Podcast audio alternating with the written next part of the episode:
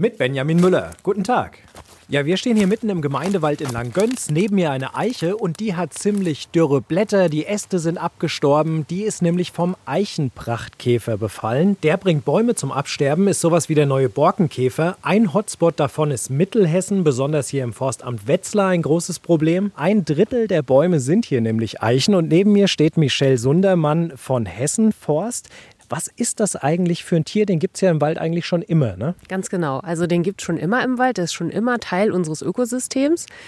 Und äh, wie der Name schon sagt, der ist also recht prächtig, sage ich mal. Der sieht wirklich schön aus. Der ist ungefähr einen Zentimeter lang, grün glänzend und hat auf den Flügeldecken rechts und links jeweils ähm, einen weißen Punkt. Deswegen heißt er auch Zwei-Punkt-Eichenprachtkäfer. Wir sind ja nicht alleine hier im Wald, sondern der Herr Bremer, der hier für den Bereich zuständig ist, ist auch bei uns. Ich würde sagen, wir gucken jetzt einfach mal unter die Rinde, ob wir dann da auch was finden.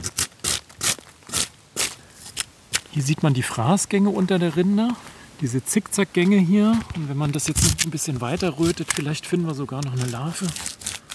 Die fressen sich quasi unter der Rinde so Gänge, wie das auch der Borkenkäfer macht. Und dann, was passiert dann mit dem Baum? Also die fressen das Cambium, das ist die grüne Schicht zwischen der Borke und dem Holz. Und äh, die ist die Schicht, die auch die Zellen neu bildet und Wasser und Nährstoffe transportiert. Und wenn jetzt dieser Transportstrom unterbrochen ist, weil die Larven des Prachtkäfers sich einmal drumherum gefressen haben, ähm, dann stirbt so ein Baum ab. Also die Eichenprachtkäfer sind echte Klimagewinner. Durch die Trockenheit der letzten Jahre Jahre sind die Eichen geschwächt und ein leichtes Opfer für den Käfer. Und sie haben sich auch durch die Trockenheit sehr, sehr stark vermehrt in den letzten Jahren.